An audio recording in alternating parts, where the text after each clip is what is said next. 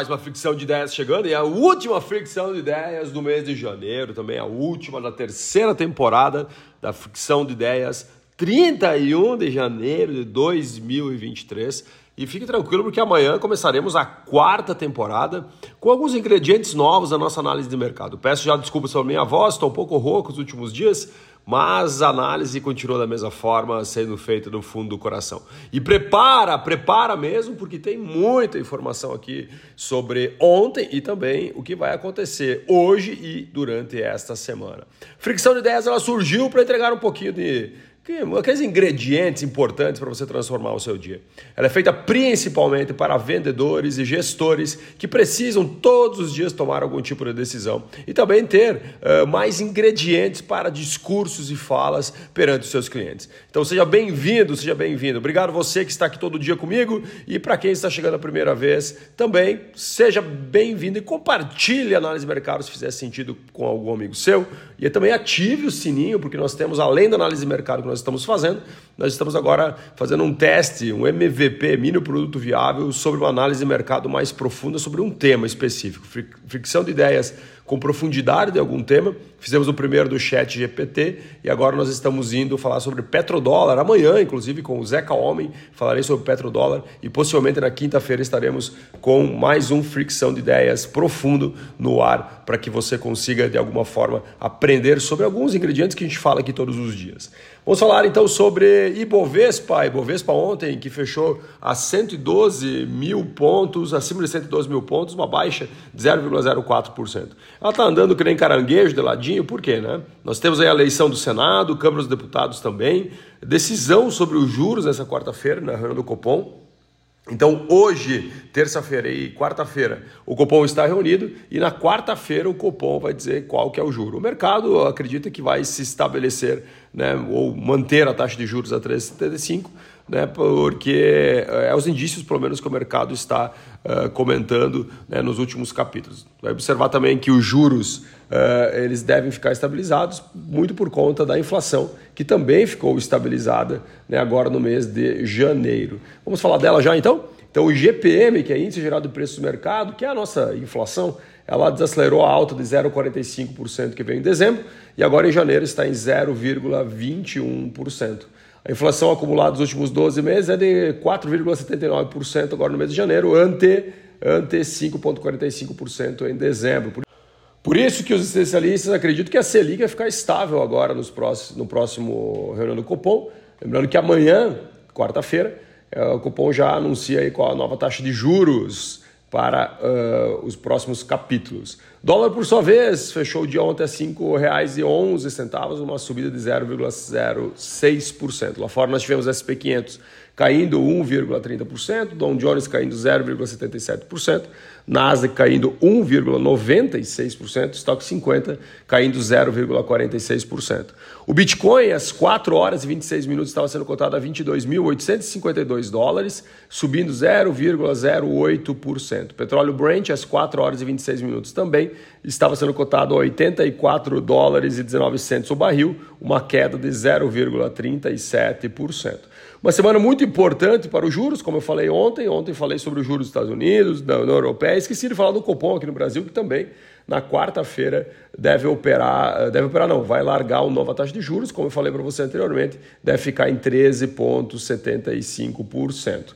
Gasolina mais cara, isso mesmo, agora no mês de janeiro, a gente já teve uma alta de 0,97% do preço da gasolina. Lembrando que no dia 25 a Petrobras anunciou um aumento para as refinarias de 7,5%, o que ainda não chegou na pomba de combustível. Né? Vai começar a chegar a partir de agora. Mas a gasolina já subiu praticamente 1% aí no mês de janeiro. Uh, vamos falar ainda da Petrobras, falando sobre o fundo de estabilização. Então, o novo presidente da Petrobras ele fala sobre o fundo de estabilização. Inclusive, ele tinha até, quando senador, ele subiu um projeto para criar esse fundo de estabilização. Por isso que o mercado acredita que ele vai bater forte em cima disso. Inclusive, ele já fala sobre algumas coisas relativas a. Qual é o objetivo? Né? Que o fundo de estabilização ele funcione para reduzir a volatilidade do preço do gás de cozinha e também né, do gás natural, assim como a gasolina. Então, o objetivo é que, com essa, como que a Petrobras ela olha para o mercado internacional para balizar o seu preço, né, E quando tem essa volatilidade de preço, como a gente falou agora dos 7,5% que aumentou dia 25 de janeiro, é, a ideia é que ela tenha esse fundo, a Petrobras, para jogar dinheiro né, e conseguir subsidiar a gasolina para o aumento não ser né, tão uh, volátil como, como sempre foi. Foi feito um cálculo aqui, foi feito esse mesmo parâmetro, foi usado na Colômbia. A Colômbia também tomou medidas muito semelhantes, que não deu certo lá, até para me aprofundar um pouco mais sobre isso, mas não deu certo lá, sobre algumas perspectivas aqui de pesquisa que eu fiz. Né? Uh, se nós tivéssemos de 2015 a 2021 usado esses mesmos parâmetros aqui no Brasil, nós teríamos 42 bilhões de dólares né, de déficit né, somente por causa dessa brincadeira. E alguns especialistas calculam que de 2023 a 2027, né, considerando o fundo de estabilização, nós podemos ter um déficit de 175 bilhões de dólares, não de reais, de dólares. Né, porque só por causa dessa brincadeira desse fundo de estabilização. Como eu sempre comento, né, não existe almoço grátis nós temos que cuidar muito. Né? Podemos pagar menos uh, o preço da gasolina agora, mas talvez lá na frente uh, o preço seja cobrado de uma forma muito mais uh, radical. Índice geral do preço do mercado em janeiro, então, nós falamos já sobre ele. Vamos pular aqui focos. Lembra? Toda segunda-feira, agenda focos, pesquisa em bancos, especialistas, né, consultores, para entender o que eles olham do mercado e análise para os próximos capítulos. O mercado elevou a projeção da inflação né, de 5,48% na semana passada para 5,74%.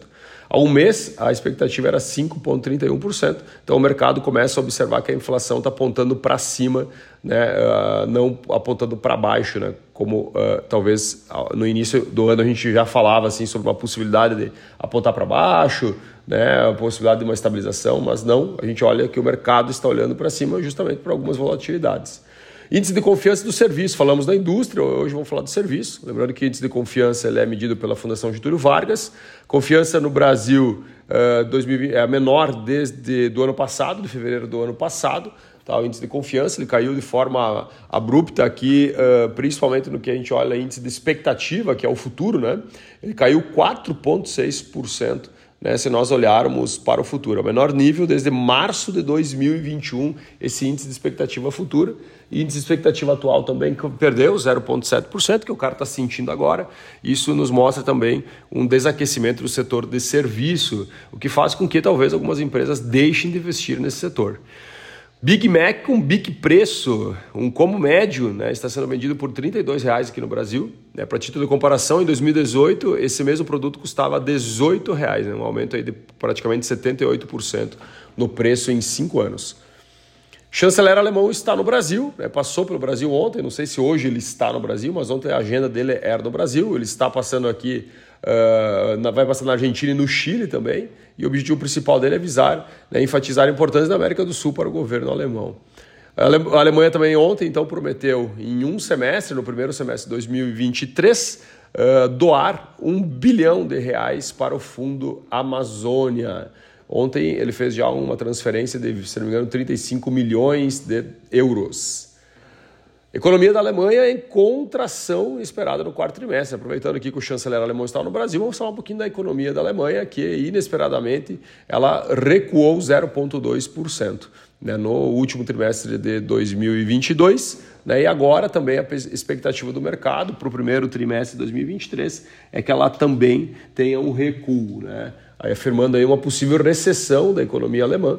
Né? Por isso que eu acredito até que uh, o chanceler alemão está em viagem, né? tentando estreitar laços e potencializar a sua economia também.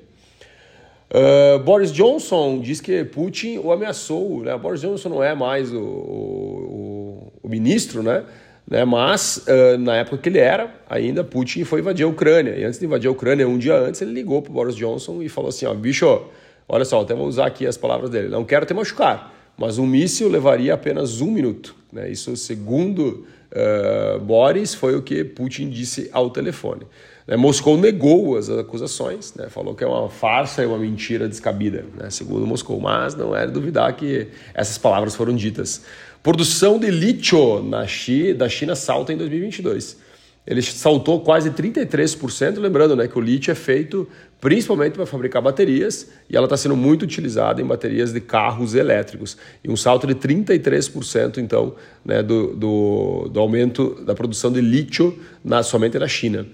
Tecno, vou falar um pouquinho de tecnologia, inovação e futuro. Né, e olha a importância de você olhar os verdadeiros concorrentes. Inclusive, estou escrevendo um e-book sobre energia solar e nele eu falo sobre algumas fraquezas, e uma delas é a concorrência.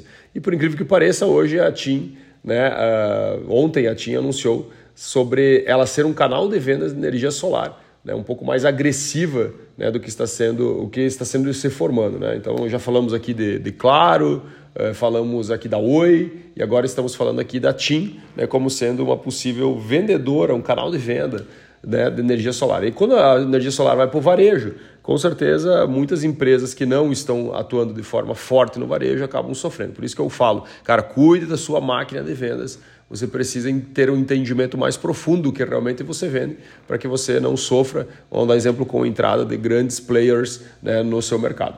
E para finalizar, a Philips também anunciou demissões, né? mais uma Big Tech aí anunciando demissões. Uh, lembrando que ela já tinha anunciado ano passado a demissão de 2 mil pessoas, né? 2 mil, não, 4 mil pessoas, perdão, em 2022, né? outubro de 2022.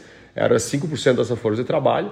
E agora ela anunciou a demissão de mais 6 mil pessoas até 2025 e 2 mil pessoas serão demitidas agora no ano 2023, né? conforme uh, esse movimento aí da Philips. Tudo porque né, ela vai otimizar alguns processos e para conseguir fazer com que os seus balanços fechem de forma positiva. Ela está reduzindo, então, ou anunciando a redução, que isso vai acontecer até 2025, de 13% do seu quadro de colaboradores. Meus queridos, muito obrigado. Obrigado por você ter ficado comigo aí na terceira temporada do Fricção de Ideias. E amanhã começamos a quarta temporada do Fricção de Ideias. Eu espero você aqui no seu streaming preferido. Um grande abraço, valeu!